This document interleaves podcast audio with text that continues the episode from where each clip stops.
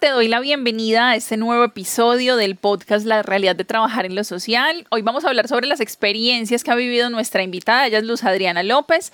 Eh, ha ejercido su profesión principalmente en comisarías de familia y en el área de educación. Eh, les cuento que Adri y yo estudiamos juntas el pregrado y pues desde ahí nos conocemos. Ella es profesional en trabajo social de la Universidad de Antioquia, se graduó en el año 2010 y también realizó una especialización en psicología organizacional. Sin idealizar y sin satanizar, nos acercamos a la realidad de trabajar en lo social. Este podcast es el reflejo de mi ingenua pretensión por descifrar el eterno dilema que existe entre la teoría y la práctica, o poner en práctica la teoría, teorizar desde la práctica, en fin. Quiero que aprendamos desde la experiencia de diferentes colegas y así seguir acercándonos al ejercicio profesional humanizado y consciente. Soy María Cristina Duque y en este espacio invito a profesionales del área social, expertos en diferentes temas, con muchísima lucidez y obvio, ineludibles momentos de locura. Son la combinación perfecta para intervenir en lo social.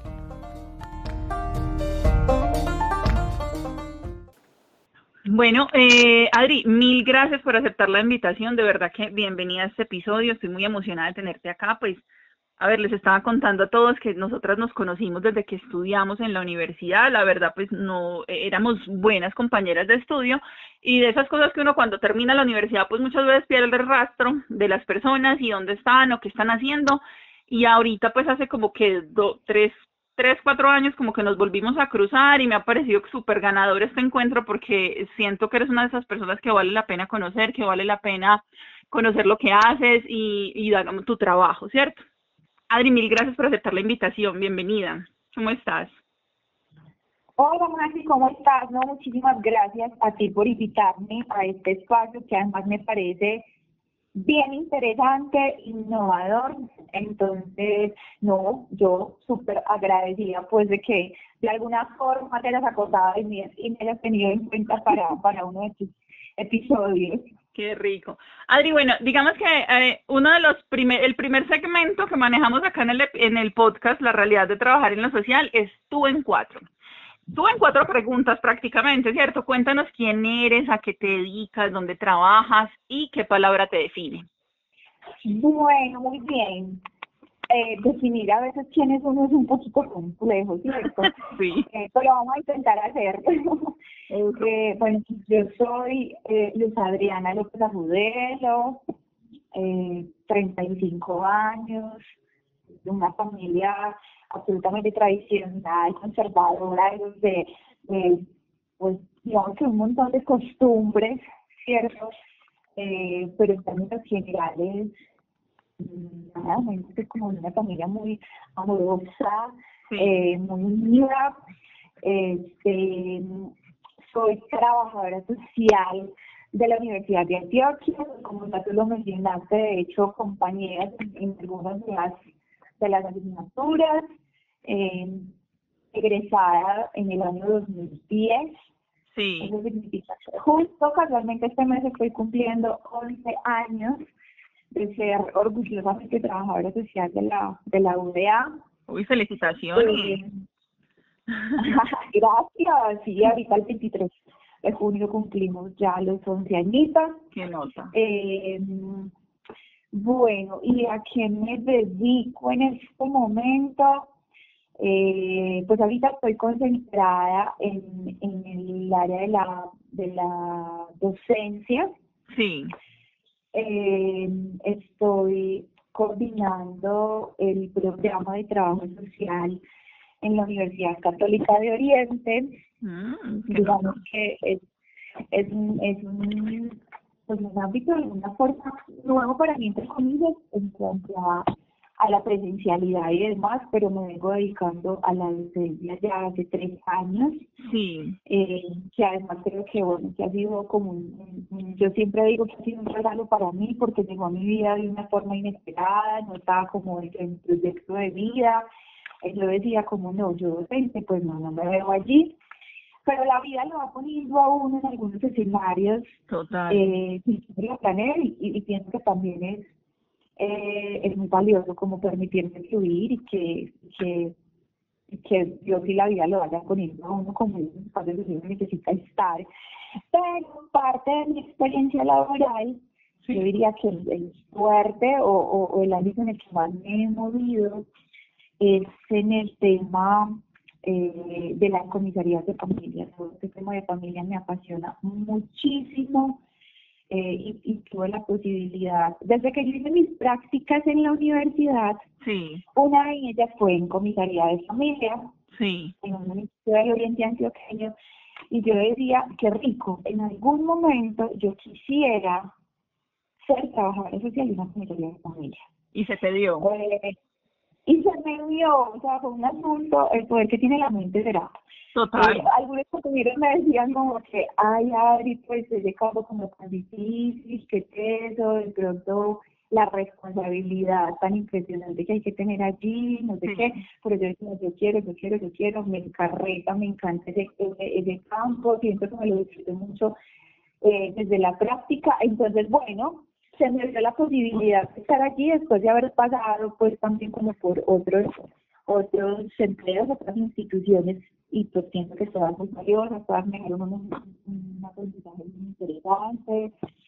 Eh, pero bueno, siento que eh, Comisaría de Familia me ha enseñado, o sea, es increíble, es increíble todo lo que yo he aprendido allí. Eh, y nada, las personas que, que, conocí también estando allí, tuve la posibilidad de estar en, dos comisarías de familia diferentes, una en el Vicente Pequeño y otra en el Valle de Aburrá.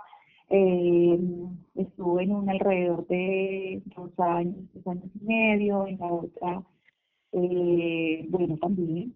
¿sí? O sea, son como cinco años más o menos entre las dos. Y pues nada, ahorita igual feliz, muy contenta con, con, el empleo actual, pero bueno, en términos generales creo que es ello. Em, y me hacías otra pregunta frente a... ¿Qué palabra se define? Sí. Ay, Dios mío. Eh, es difícil. Se me ocurren como varias. Ajá. pero si lo, si lo, llevamos a una solita que me defina, yo diría que la pasión, el, mm. o sea, el amor, yo siempre intento ponerle todo el amor del mundo a cada cosa que hago. Me encanta. Eh, siempre. Y siento que de alguna forma eso se refleja en la respuesta que, que recibo de la gente. Entonces, bueno, siento que... No, y ¿sabes qué? Ahí entre las dos cositas. Una, eh, destaco de, la, de lo que nos has contado de ti, de esta historia que nos cuentas, es que te diste la oportunidad de abrazar las oportunidades que se presentaban, o sea, tenías claro algo que querías y precisamente yo pienso, yo creo mucho que uno atrae lo que desea y la pasión que le pusiste seguramente al, al, a tu trabajo y a ese sueño de poder eh, llegar a una comisaría de familia como, como a ejercer tu profesión, seguramente también te puso la oportunidad. Y también la otra cara, y es como sin buscarlo mucho se te presenta la docencia también como una oportunidad que tú dijiste, mm, puede ser, y, y, y te, que te encarreta ahorita mismo pues muchísimo, entonces como abrazar esas oportunidades, ¿no? y también hacerlo con pasión le va trayendo a uno como los, los escenarios precisos para su, para su vida. Eso así lo veo.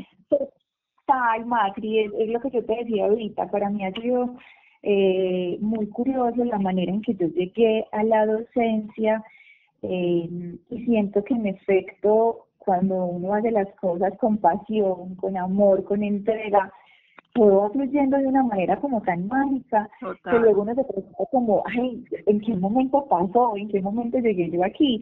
Además, porque eso tiene de fondo también una historia familiar bien bonita, pues cuando hablamos como del tema propio de la docencia y cuando yo de alguna forma me negaba eh, a, a ser parte como de este campo, porque en mi casa, en la familia materna, eh, todas mis tías mujeres son profes, son maestras. Entonces, y lo curioso es que muchos de mis primos primos y primas también han, continuado como con ese legado y de alguna forma pienso que es un legado bien bonito que nos dejó nuestra abuela materna, ella siempre quiso, añoró, deseó con su alma ser docente, pero digamos que en esa época era un poco complicado eh, y no contaban con los recursos económicos para hacerlo, además por un asunto también de que teníamos en ese momento de, que la mujer debía estar pues, como en la esfera de lo privado, claro. del cuidado de los hijos, ¿cierto? De la maternidad. Entonces a ella no se le dio, pero dijo, con mis hijos lo quiero lograr. Claro.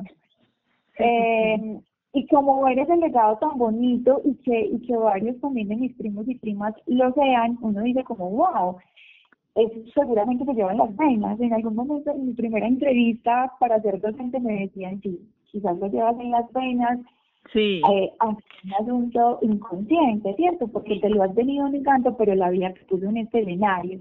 Entonces es muy curioso porque como que pues no quiero yo a estudiar algo que, que nada que ver con la pedagogía y licenciatura, nada de eso, ¿cierto? Decía yo inicialmente como en medio de mi ignorancia. Más bien. porque ser trabajador social tiene mucho de pedagogo, ¿no? Claro, pero cuando tú empiezas, cuando uno está por allá, pues yo tenía 18 añitos. Claro. Cuando me presenté por primera vez, entonces uno dice como, ok, no, yo no quiero ser licenciada. Claro, sí, sí, sí, total. Y luego, qué risa, y luego entonces me encuentro en este escenario que de hecho, claro, lo que tú dices, que el trabajo social tiene tanto de pedagogía, pero que en su momento yo decía, pues no, no, no, o sea, yo no voy a estudiar para ser profe, nada que ver. pues bueno, heme aquí. No, que nota, que nota y que te lo estés disfrutando mucho, eso me alegra bastante. Adri, bueno, ahora sí entremos como en materia, ya conociendo un poquito de ti, dónde te has desempeñado y esto que te apasiona tanto, que eso, pues digamos que es el común denominador de las personas que he ido invitando acá al podcast.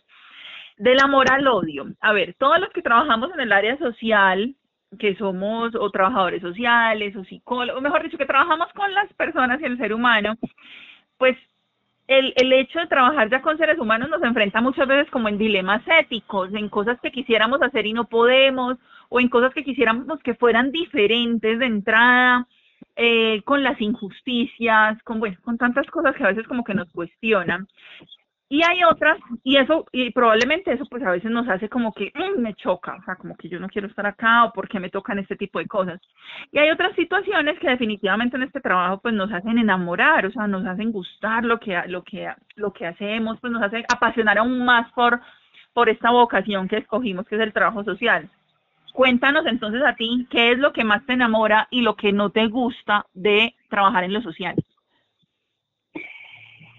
Muy bien, bueno, ¿qué es lo que más me enamora? Ay, Dios, yo creo que es un, cúmulo de muchas cosas. Sí. Eh, quizás la respuesta de la gente, o sea, para mí, yo creo que lo que a mí me enamora realmente de trabajar en lo social es el verle la sonrisa a la, a la otra persona cuando, cuando los procesos de alguna forma son satisfactorios, que no siempre se logra. Claro. Eh, pero creo que la respuesta de la gente para mí es como la gasolina, o sea, es mi motor, es lo que hace que yo cada día eh, esté como más enamorada de lo que hago y que diga, pues madre, si yo pudiera devolver el tiempo, volvería a elegir ser trabajadora social. Es como el eh, salario emocional, que no, no, no te dicen que te van a pagar con eso, pero fue madre, va sumando mucho, ¿no? Absolutamente, o sea, yo pienso que sí que es eso, es la sonrisa de la gente, es la respuesta tan bonita, eh, ante los procesos, es la posibilidad que tenemos de construir y de construir todo el tiempo, ¿cierto? De construir y construir, de aprender y desaprender, porque siento que lo social es así, que en lo social todo es dinámico, que en lo social todo se transforma de manera constante. Entonces, esa, esa relación también que yo, que yo puedo construir con el otro, eso me llena. O sea, yo creo que eso es lo que me, me enamora, eh, del trabajo social. Qué nota, sí. Y lo que no te gusta, Adri, porque siempre hay algo como que... Mm. Claro, como en todo, y sobre todo cuando hablamos de lo social. Como te decía ahorita, yo creo que parte de lo que no me gusta es que no siempre podamos lograr esos procesos favorables, positivos, satisfactorios, donde el otro eh, de alguna forma mmm, llega como un estado de, bueno, yo no sé si de plenitud, pero sí de, de lograr algunas transformaciones, de lograr eh, mm, tener una postura crítica y una postura diferente frente a. Siento que cuando eso no se logra o cuando no hay la suficiente voluntad, no solamente en las personas con las que trabajamos, sino también en la institucionalidad, Sí, eso me, eso me genera frustración, ¿sabes? Como las limitaciones que a veces tenemos, sí, que muchas veces tenemos eh, desde la, yo diría que, que sobre todo desde la institucionalidad, uno a veces quiere hacer muchísimas cosas, eh, pero a veces nos ponen unas barreras sí. que yo diría, bueno, porque uno podría decir como, ay, ¿no será que las barreras las pones tú? Yo pienso que, que no siempre, que, que Poneme un ejemplo, poneme algún ejemplo, alguna barrera así que, que tú hayas vivido y sentido así que no te haya gustado. Ay, Dios, yo eh, trabajé en una empresa, pues que no era el nombre, obviamente, Sí, claro. eh, pero que desde que llegué me dijeron como tú aquí no puedes hacer intervención. ok. Vamos, vamos como a acercar algunos recursos, un asunto muy asistencial, muy Sí. paliativo de alguna forma, ¿cierto? Sí, claro. Eh, eh, aunque a veces también la- el, el asistencialismo sabemos que es necesario, Sí, en claro. ocasiones definitivamente hay situaciones que, que nos llevan a que la atención tenga que ser inmediata para allá, ¿cierto? Sí, Pero cuando a mí me dicen como, ok, pues este es el formato, esto es lo que tienes que hacer, eh, y, y no puedes pasar de aquí. Se vuelve como, como que te están poniendo en un lugar como muy operativo, entonces te amarraron ahí los brazos, ¿o qué? Claro, entonces yo dije como, ¿es en serio? Entonces, por ejemplo, yo quería crear una estrategia metodológica bien interesante para desarrollar, yo qué sé, un- una capacitación, un taller, una... Sí, Bueno, tengo muchas posibilidades que teníamos allí con la comunidad, pero luego me dicen, no, venga, pues no, es que el tema ya está y es este, y la metodología es esta, y el formato es este. Y, y tienes que tener evidencias, y entonces la foto, y entonces el listado de asistencia, entonces el registro. Y claro, pues uno dice sí, de alguna forma, lamentablemente hace parte de la dinámica, sí, pero siento que, que, hombre, que podemos ir más allá, que el asunto no es solamente mostrar un número y un indicador, es, o sea, realmente se logró hacer un proceso de transformación con estas personas, ¿cierto? Entonces, ay, ay. no, yo, yo, que- Y es que yo veo ahí dos cosas, ahí me, me perdonas ahí, pero esto, esto es conversadito. Ahí yo veo como dos cosas. Una es que, eh, pues con esta experiencia que, que nos cuentas, que a la final no, no es ajena a otras instituciones, o sea, yo sé que hay muchas personas que si yo me pongo a preguntar, cuentan historias similares, pues en, en el ejercicio de su profesión como trabajadores sociales, pero te pusieron como una posición, una muy operativa y dos, como, pues me vas a perdonar y de pronto me estoy equivocando y me dice sí, sí, no.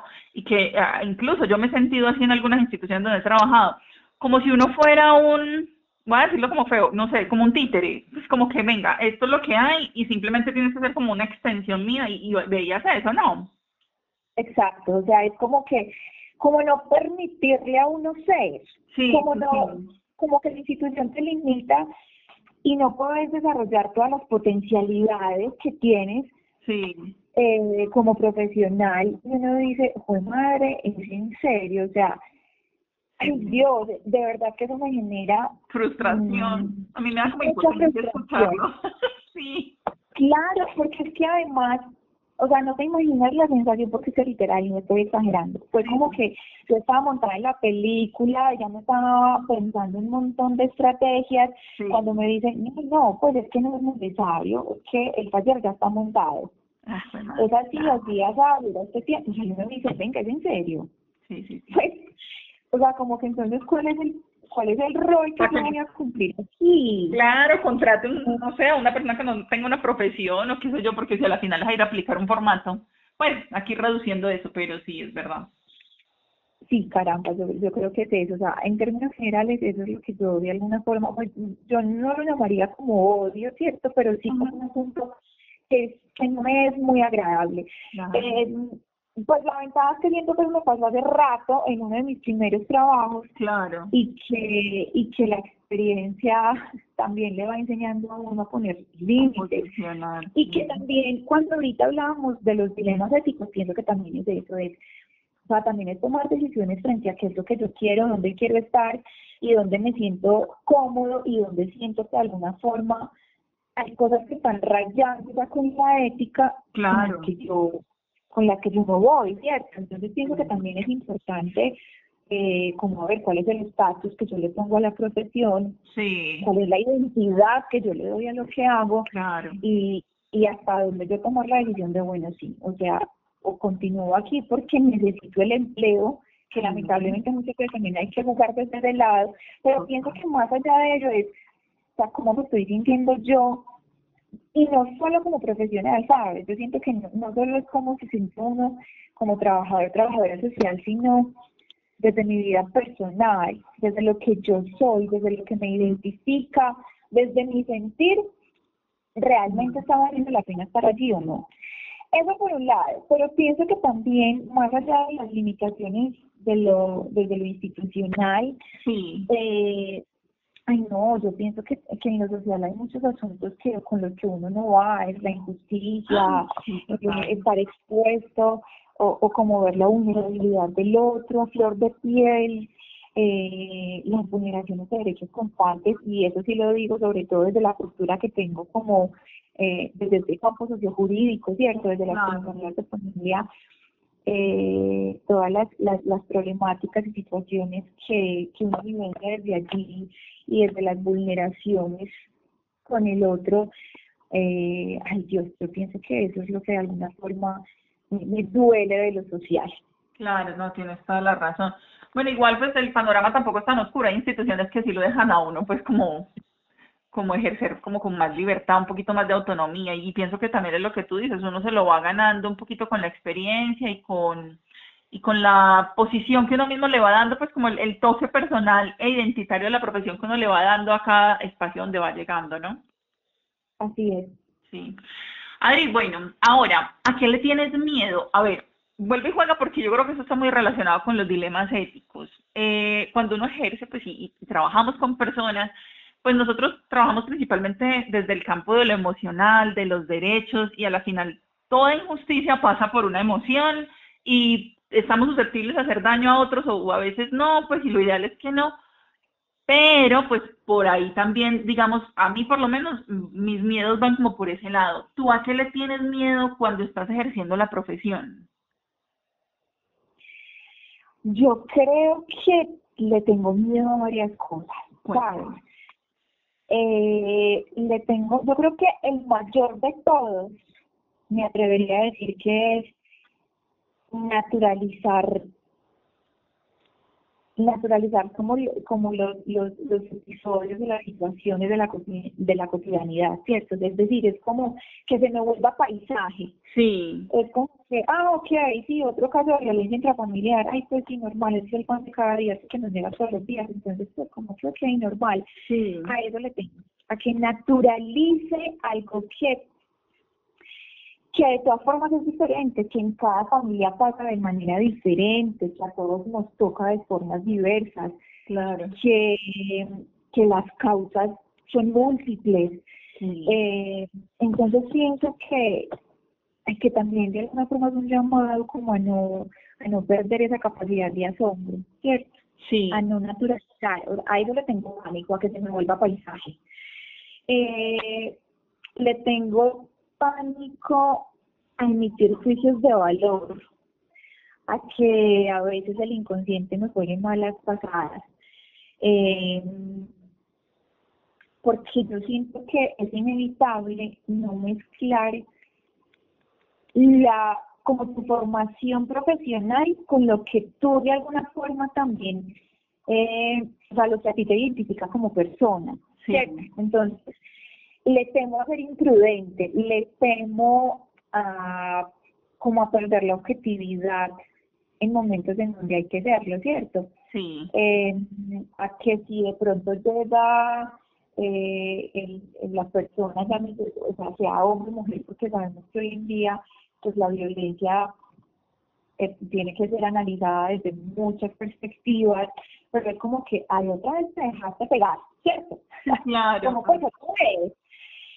Mm. Es decir, esa, esa que, a que yo sea lo suficientemente objetiva con un asunto que pese a que, a que se repite, porque lamentablemente creo que en estos asuntos de, de violencia se nos vuelven, eh, hay un círculo vicioso donde se repite, se repite el ciclo, ¿cierto? Sí. Y que claro, que eso te moviliza mucho desde, la, desde lo personal, eh, pero cómo también pones en el lugar de él. Sí. El, el asunto de la empatía, que yo sé que a muchos no les gusta el término, pero que en lo social es absolutamente necesario. Es vital, sí. O sea, infaltable. Entonces, eh, ¿cómo ser empática con la otra persona, pero sin ser irrespetuosa, sin ser imprudente?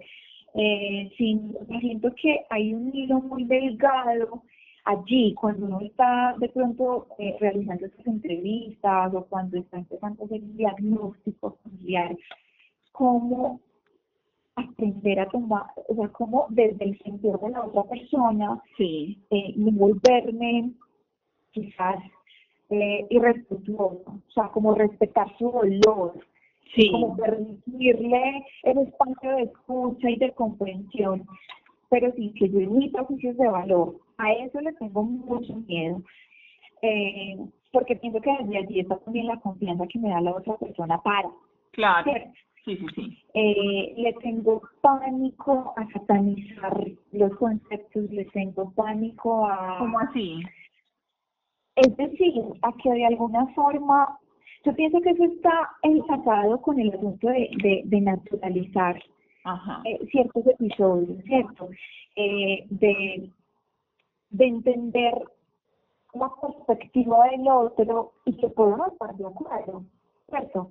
Sí. Pero, pero como también desde la empatía misma yo debo respetar ese, ese proceso, ese proceso de dolor, de sufrimiento, de angustia, de pánico, eh, y cómo hacer que eso se transforme en un asunto positivo, ¿cierto? O sea, yo pienso que es un reto constante que tenemos desde lo social.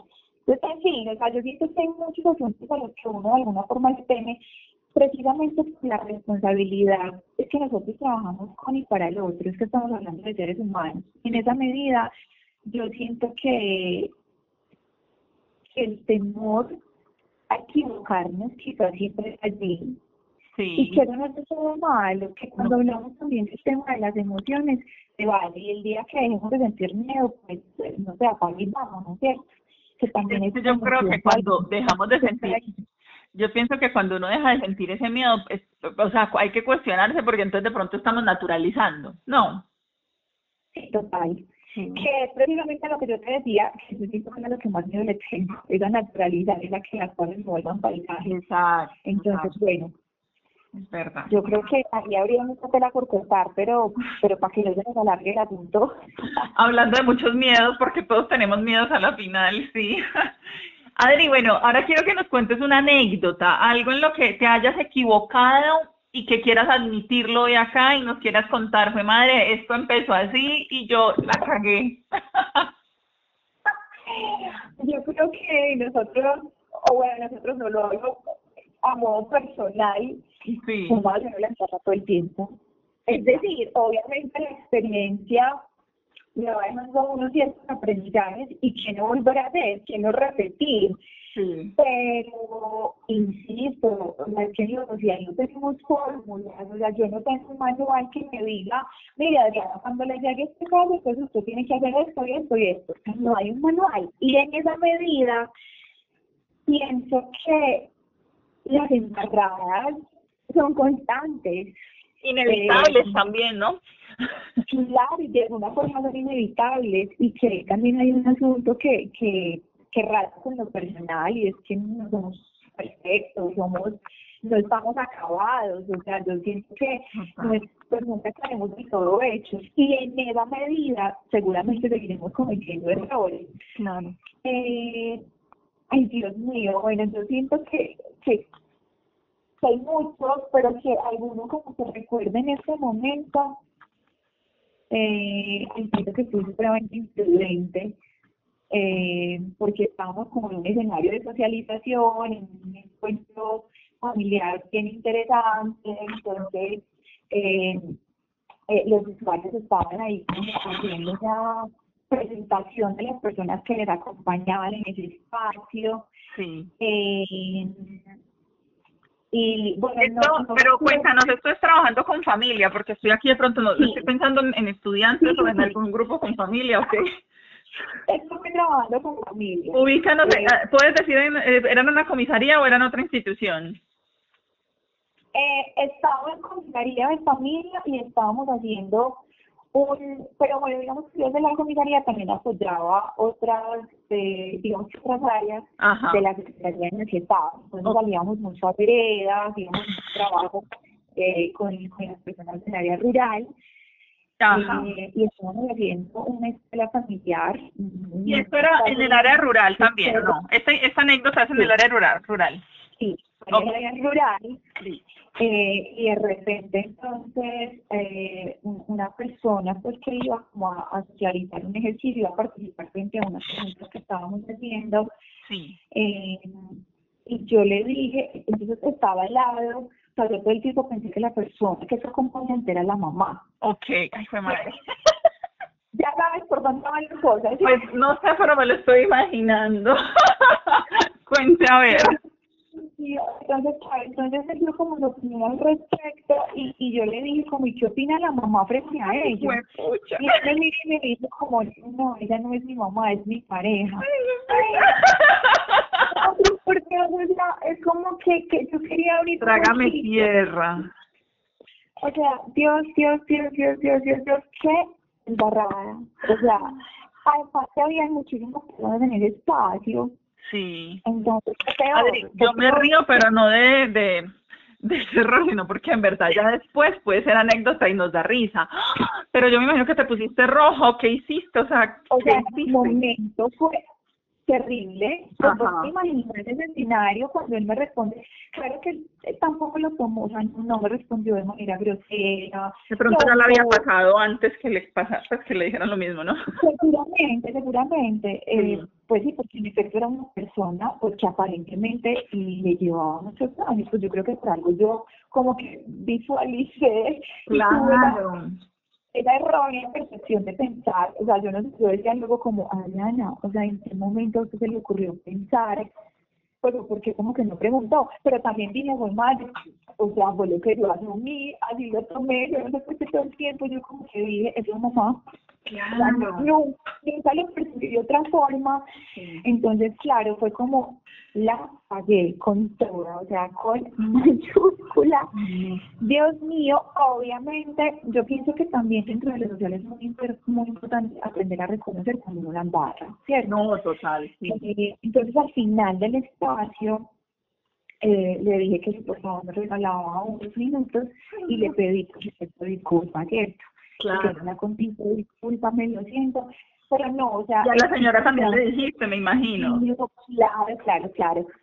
Pero eh, el muy receptivo me dijo, no, tranquila, no se preocupe, es lo que vos decías ahorita. Yo, yo supongo, o sea, con la actitud que tomó él, yo asumo que quizás ya lo había pasado en otras ocasiones porque no se alteró, no se molestó, no me miró mal, no me respondió mal, ella tampoco, claro. no ninguna de dos, pero por supuesto yo sí me sentí de lo peor en ese momento, o sea, yo decía además que fue de alguna forma, o sea, yo lo tomé como lo ridiculicé claro. en medio de otras personas, claro, entonces es, es, también jugar con la susceptibilidad del otro, con el sentir del otro, con la vida privada del otro, de alguna forma, entonces siento que claro que yo fui imprudente con todo. Sí, sí, sí. Eh, y que si fuera el estilo, yo pienso que uno, la, o sea, uno mete las cuatro en muchas ocasiones. Y, y yo creo que por eso el asunto de tenerle miedo a los juicios de valor. Eh, hay, hay un asunto muy fuerte y es toda una, ¿cómo se llama esto? Una, me olvidó la palabra. Cuando tenemos como muy, o sea, es esta vaina como estereotipos todos esos estereotipos que en la sociedad nos ponen de lo que debería ser y que los tenemos tan interiorizados nosotros, o sea, que es una vaina que, mejor dicho, ya comemos y respiramos con ello, ¿cierto? Y que si como personas, y esto ya ni siquiera es un trabajo como, como profesionales necesariamente, aunque es un complemento maravilloso, pero si como personas no, no hacemos el trabajo de mirarnos hacia adentro y conocer e identificar qué es lo que hemos aprendido de la sociedad y cuestionarnos si eso aprendido y que nos han enseñado y que culturalmente es válido es así y por qué. Que si no hacemos el trabajo como personal e interno de cuestionarnos todo eso que supuestamente es pagado, podemos llegar a cometer estos errores, ¿cierto? Exacto. Eh, mira, incluso yo siento que de alguna forma también eh, me ha generado un aprendizaje, precisamente porque, si trabajamos en lo social, eh, basta de etiquetas, basta de estigmas, de estereotipos como tú lo mencionabas.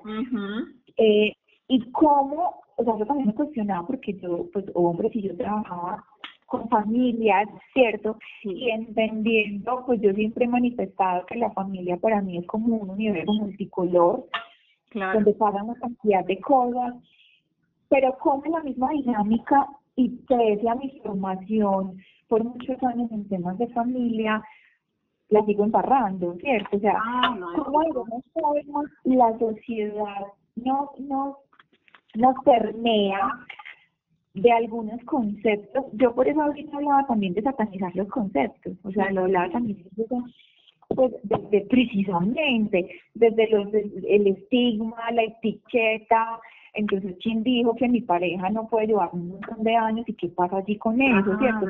yo tenía que pensar simplemente que era la mamá y no la pareja, teniendo, o sea, conociendo la familia como un universo multicolor. Entonces, Claro, eso obviamente uno lo cuestiona mucho porque es como que, pues, Adriana, o sea, ¿qué le pasó? Hermana, se le ponen las luces. Yo pienso que, que, ok, nos queda el aprendizaje. Pues. No, ya después, ya después de la embarrada toca ir a mirar lo bonito, lo positivo, porque... Ya que, ya, ya que, ya la carrera, ya, ya, ya lo hice, pues ya que, no, ya, ya queda aprender del error, reconocerlo, yo sí pienso que eso es bien importante, Macri, ¿cierto? Total. listo. La embarré, pero venga, tenga la capacidad de reconocer que no estuvo bien y no solamente reconozcalo, es a la acción, haga algo con eso. Claro. En este caso, en este caso, pues yo no podía volver el tiempo, pero sí pienso que fue importante reconocer y admitir eh, con esta persona como ven, discúlpame, ¿sí? Entonces, bueno, pienso que también es, ok, la embarramos, pero ¿qué hacemos con eso? Es de cierta forma reparar un poquito el daño, eh, que el otro también te vea como un ser humano, porque es que uno también quiere darse pues del, del profesional perfecto, pues tampoco es, o sea, al final cometemos errores, y, y es lo que tú dices, genera pues un aprendizaje y te genera también a ti tranquilidad de, bueno, ya lo reconocí, pedí disculpas y bueno, para adelante pues porque no lo dejé eh, pasar por alto, ¿no? Creo que a mí, a mí me quedaría más remordimiento si no lo hablo, si no le digo, porque, porque me quedaría como la sensación de, ay, será, pues de que piense el otro que no me importa. Y sí me importa. Así es. Qué bonito, gracias por compartirnos esa experiencia, Adri. Adri, y bueno, pues... Seguramente que muchos se van a reír escuchando esto, o seguramente se van a sentir identificados, seguramente como ah. fue madre me pasó lo mismo. Alguien más le pasó. para que no lo hagan. Ay, total, que ojalá no lo, no lo, no lo hagan, pero bueno. No les pase. Adri, de ese trabajo que tú has hecho en comisaría, o, o, en trabajo pues como con familia, ¿cuál ha sido tu aprendizaje más significativo? Una experiencia pues como la experiencia más, más satisfactoria pronto que has tenido ahí. Eh, bueno, yo pienso que en una, o por lo menos yo lo visualizo así, eh, cuando uno trabaja en comisaría de familia, hay un, como un, contraste constante. O sea, es, es como, como sabores agridulces, como, como que por un lado hay, hay aprendizaje y experiencias muy bellas y muy satisfactorias, pero al tiempo hay procesos muy complejos sí. y, y muy duros de asimilar, tanto para las familias como para uno. Entonces, pero pienso que, que una de las experiencias más bellas y más significativas en este campo de comisaría familia es cuando tenemos eh, reintegros de, por ejemplo, de, de, de, niños, niñas, adolescentes a sus núcleos familiares, a sus familias de origen, cuando por alguna razón o por una vulneración de derechos que se presentó en su momento, entonces tuvieron que ser, eh, pues no sé, llevados a, a, una institución, a un hogar sustituto, sí. que es muy duro, por eso te hablo de los contrastes, porque creo que es una, una cantidad de emociones que te ponen arriba y abajo todo el tiempo, porque entonces es muy bonito cuando tú, cuando, cuando los, cuando eh, de alguna forma ya hay unas condiciones para que niños, niñas, adolescentes, jóvenes regresen a su familia de origen, pero también lo que generó en su momento eh, el, el, el proceso, pues como de empezar con estas, eh, valga la redundancia, con los procesos administrativos de restablecimiento de derechos eh, es muy duro, es muy duro ver a las familias con ese dolor, con ese llanto, porque se me están llevando una parte de mí, ¿cierto? Pero también uno tiene la posibilidad, esos reencuentros, esos abrazos eternos, donde uno como que, como que el tiempo se detiene y que, sea, fue madre, que yo pienso que también lo llevan a uno, o sea, yo he tenido momentos donde soy literal con la lagrimita en el ojo, claro, de ver como encuentros tan hermosos, de verles como de, de, de regresarles, de que, o sea, no uno, sino como que ver que en ellos regresa esa sonrisa, esa paz, esa plenitud cuando pueden volver a abrazar a sus seres queridos. Ay, no, para mí es una de las experiencias más, más hermosas y más recordadas eh, y que se ha repetido en, en, en, varias ocasiones y yo no dice, ay no, amo estos momentos, amo estos momentos donde donde de alguna forma es como, Dios mío, pasó un tiempo muy duro, muy complejo, pero que también es dejó enseñanzas. Entonces pienso que es bien bonito hacer parte de esos reencuentros entre las familias. Eh, pero también, y creo que vale la pena resaltarlo porque si bien he hecho mucho énfasis en este campo pues de comisaría de familia, sí. eh, ahorita que estoy concentrada en, en, en la docencia, ay no, también me ha dejado unos aprendizajes hermosos. Es, por ejemplo, hace poquito me escribió una estudiante que fui, que fue mi estudiante en el, o sea, mis primeras experiencias como docente hace tres años. Ay, qué bonito. Que siente miedo desde allí. Yo pienso que los miedos, o sea, no lo, no toqué mucho ese ámbito, pero también desde la docencia no siente miedo. Y es poder dejar en el estudiante su una semillita de frente a muchos procesos. Y cuando un estudiante se vive después de tres años como profe, gracias a la que usted me enseñó en esta asignatura, hoy pude hacer esto con una familia, hoy pude lograr esto, recordé mucho esta clase donde no sé qué, no sé qué, y me dije, ay, es en serio, o sea, qué es eso tan bonito como dejar esa huella y seguir de alguna forma multiplicando el mensaje, sobre todo cuando uno tiene unos referentes. Yo pienso, Rafi, que seguramente pasa, y es que uno tiene un, un, aspecto especial que recuerda de manera muy particular a algunos de sus profes de la universidad, del pregrado. Claro. Eh, y siento, ay, bueno, yo no le ve al inicio, pues como que no, no sé, no, no fue, pues hablando del pregrado, posgrados y demás, bueno, no te conté como un poquito frente a, a esta parte de la formación. Eh, pero es algo que uno recuerda muchísimo y con mucho cariño a algunos docentes de manera puntual. Y recuerda aprendizajes muy puntuales y como que le dejaron a uno un sellito y en algún momento uno decía, qué rico, son demasiado tesos, qué rico en algún momento uno lograr ese nivel eh, como de conciencia y de que la formación nos permita poder replicar el mensaje.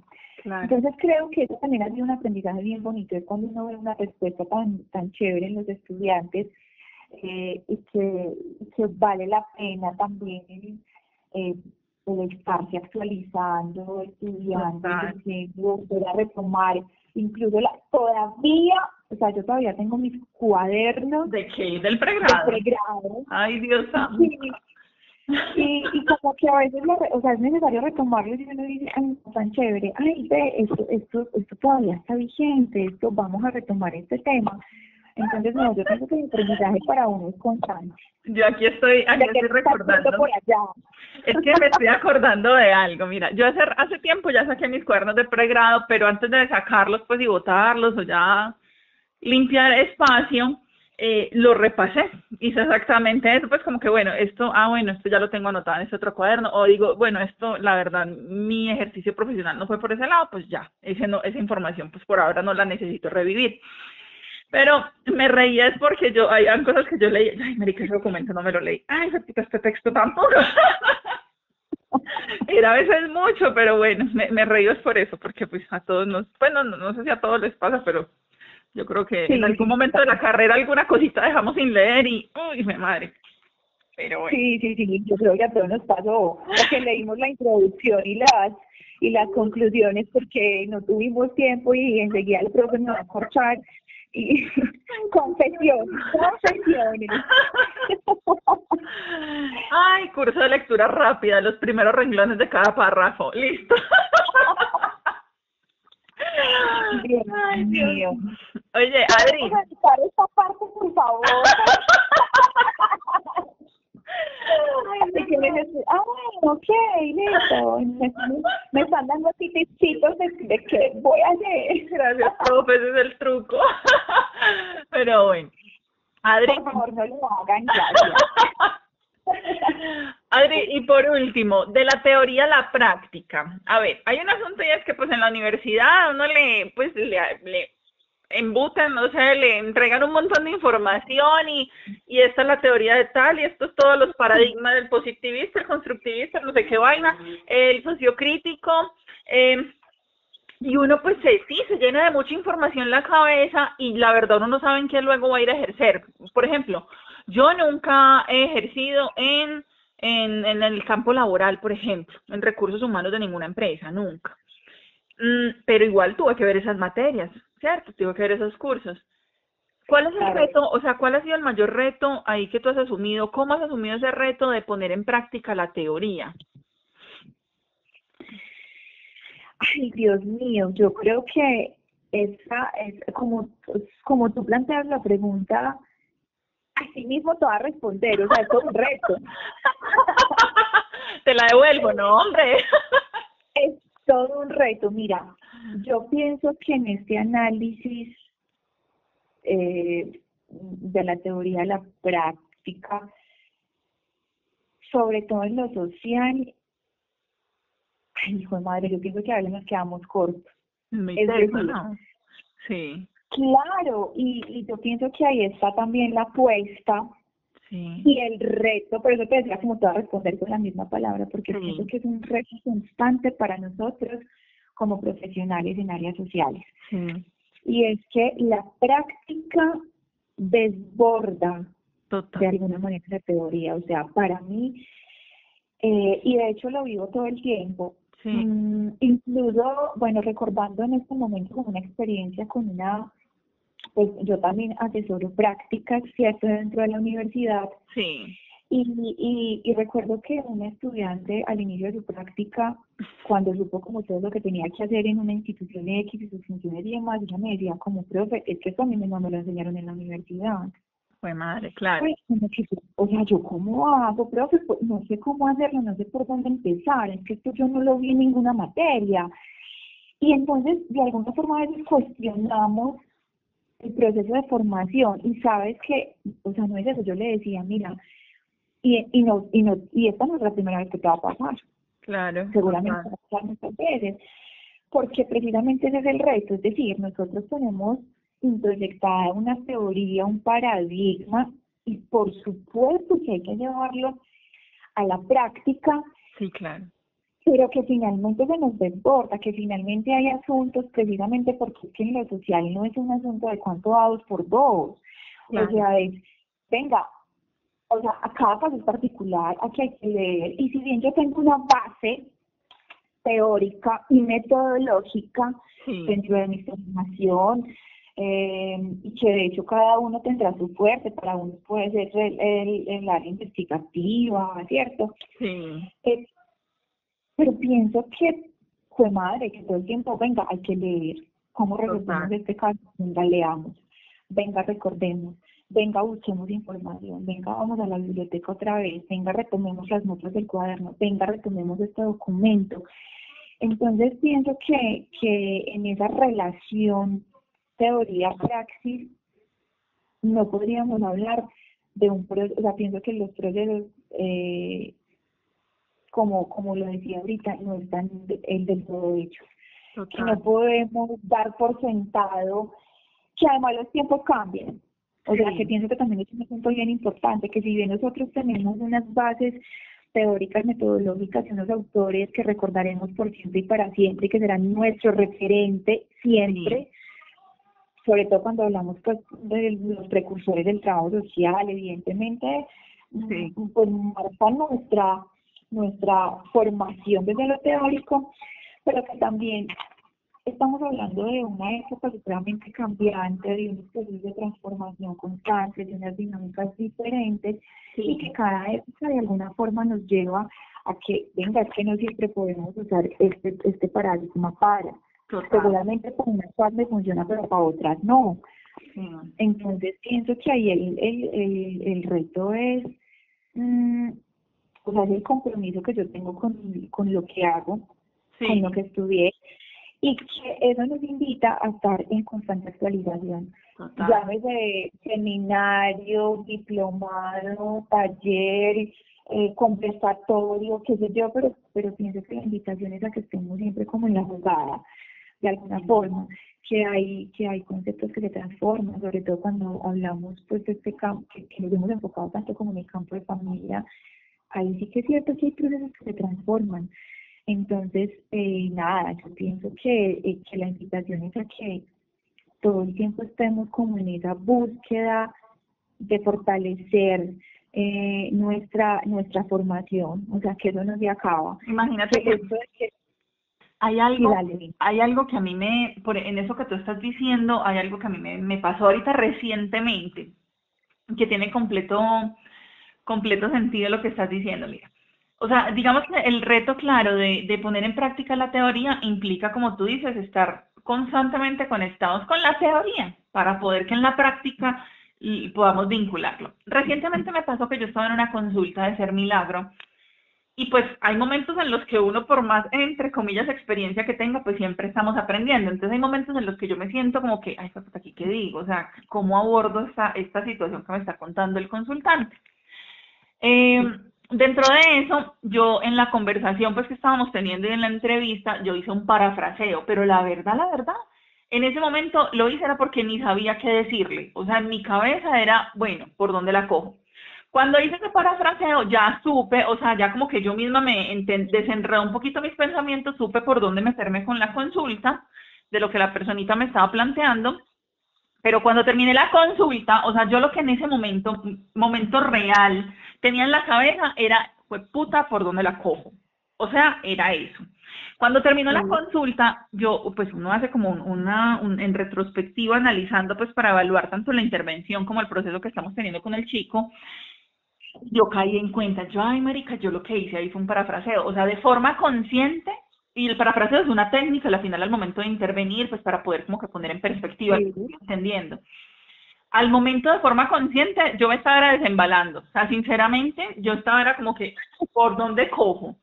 Pero cuando terminé y volví como que analicé lo que pasó, ya, puta, o sea, estar en contacto con la teoría o estar repasando las técnicas, o estar eh, volviendo a sus autores, me llevan a que en el momento del ejercicio como tal, pues yo tenga el recurso, aunque en ese momento no sea consciente, pero cuando ya después como que hago el repasito, eso puede ser una forma también de, de mantenerse uno vinculado con ese con esa pues con la teoría, ¿no? Eh, sí, total. Yo yo pienso Macri que es, es lo que tú dices. Hay hay momentos donde definitivamente estamos ante, ante situaciones que nos ponen en como fue madre y aquí qué Ay, Dios, eso no me había pasado, un caso así no lo había tenido. Entonces ahí yo pienso que hay dos asuntos importantes. Por un lado, venga, retomemos la, la, la teoría, ¿cierto? Pero también cómo estamos haciendo uso, uno le habla todo el tiempo a, a, las personas con las que trabaja de la red de apoyo, de la importancia de fortalecer esa red de apoyo.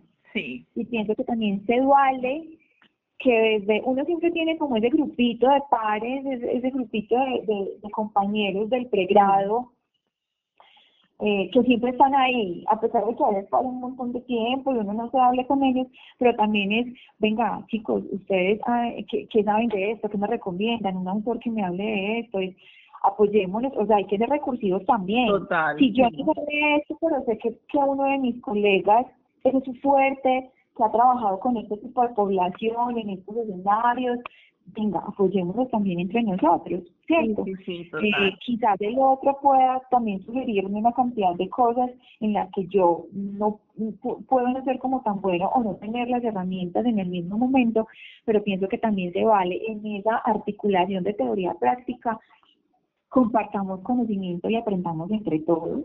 Sí, es verdad, qué bonito eso, Adri, mantenernos como articulados y en contacto con los compañeros, que a la final esa es una red profesional, luego se vuelve una red profesional bien interesante para seguir creciendo.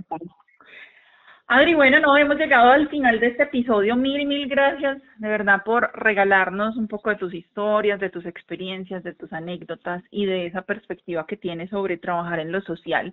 No sé si tengas algún, algún mensajito final para los que nos escuchan. Eh, sí, yo creo que es invitarles a, bueno, lo que hablamos al inicio, como que se me definía el mensaje de ese, yo, yo, yo les invito a que siempre le pongan toda la pasión y todo el amor a cada cosa que hacen. Que se vale que a veces nos cuestionemos, incluso esta semana me pasaba con un estudiante y me decía, ay, profe, yo no sé si yo sí vaya a ser buen trabajador social. Usted sí me ve como trabajador social. Porque yo veo personas tan pesas y como que yo sí lo voy a lograr. Y yo le decía, por supuesto, por supuesto que lo vas a hacer. Y si vale que a veces tengamos esos cuestionamientos de, Dios mío, a mí en qué momento se me ocurrió estudiar algo eh, en, en lo social, ¿cierto? Entonces creo que la invitación es a que, a que le pongamos todo el amor y todo el compromiso, y si realmente es lo que nos apasiona, eh, fue madre. Cada proceso, cada situación que se nos ponga en el camino, seguramente vamos a poder resolverla de la mejor manera, ¿cierto? Entonces, que seamos también como una, una lucecita de esperanza, y esto puede sonar muy a, frase de cajón, pero pienso que es eso, es eh, siempre intentar sembrar una lucecita de esperanza en el otro y en la otra, ¿cierto? Entonces, nada, hacerle con toda, continuar en este proceso de aprendizaje eh, constante y, que esto es un campo absolutamente maravilloso que nos, o por lo menos que a mí me, me mantiene enamorada todo el tiempo. Total, total. Adri, bueno, mil gracias, de verdad que un honor haberte tenido en este espacio y invitar a las personas que nos escuchan a que si les gustó este episodio, pues lo compartan con otras personas para que sigamos creciendo y seamos como más más grandecita la comunidad que estemos escuchando estas anécdotas y estos y estos historias y esta realidad de trabajar en lo social. Adri, mil gracias por el tiempo y por el espacio. Un abrazo gigante para ti. Madri, muchísimas gracias a ti. Me encantó eh, haber hecho parte de este espacio. Eh, mm, pienso que es absolutamente necesario, enriquecedor. Entonces, eh, gracias, gracias, gracias a ti por la invitación y y un abracito para quienes nos estén escuchando. Vale, un abrazo. Chao. Chao.